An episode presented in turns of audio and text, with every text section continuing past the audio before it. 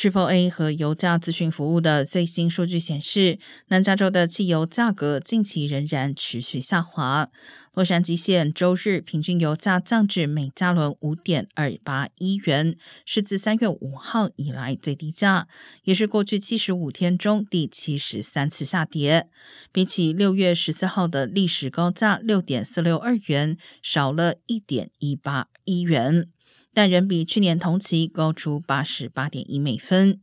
呈现油价周日降至每加仑五点一八四元，是自三月四号以来最低价，较六月十二号的历史高价六点四一元下降了一点二二六元，但也仍较一年前高出七十点五美分。